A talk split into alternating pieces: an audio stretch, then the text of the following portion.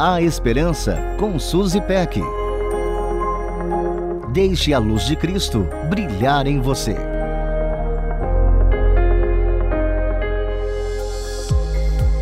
Se você é como eu, você não gosta de perder tempo. Imagino que você procure fazer mil coisas ao mesmo tempo para sentir que fez bom uso do seu dia, não é mesmo?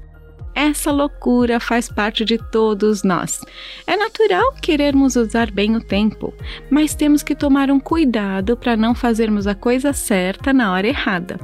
Gosto tanto do conselho que recebemos na palavra de Deus lá em Eclesiastes, capítulo 3, versículos de 1 a 8, que diz assim: Para tudo há uma ocasião e um tempo para cada propósito debaixo do céu: tempo de nascer e tempo de morrer tempo de plantar e tempo de arrancar o que se plantou, tempo de matar e tempo de curar, tempo de derrubar e tempo de construir, tempo de chorar e tempo de rir, tempo de prantear e tempo de dançar, tempo de espalhar pedras e tempo de ajuntá-las, tempo de abraçar e tempo de se conter, tempo de procurar e tempo de desistir, tempo de guardar e tempo de lançar fora, tempo de rasgar e tempo de costurar, tempo de calar e tempo de falar, tempo de amar e tempo de odiar, tempo de lutar e tempo de viver em paz. Nesse trecho encontramos uma orientação maravilhosa para o excelente uso do nosso tempo.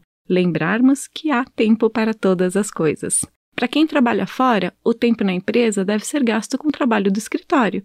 Quem é mãe de criança pequena gasta boa parte do seu tempo cuidando de seu bebê. Quem é estudante gasta seu tempo em sala de aula e estudando em casa depois. Quem é agricultor gasta seu tempo cuidando do solo e do plantio de forma geral.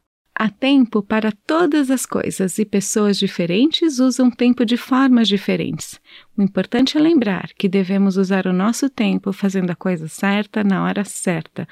Há tempo para todas as coisas e tudo que fazemos, seja em palavras ou em ações, deve ser feito para alegrar o nosso Deus, o dono do nosso tempo. A Esperança com Suzy Peck. Deixe a luz de Cristo brilhar em você. Para conferir esse e outros conteúdos, acesse transmundial.org.br.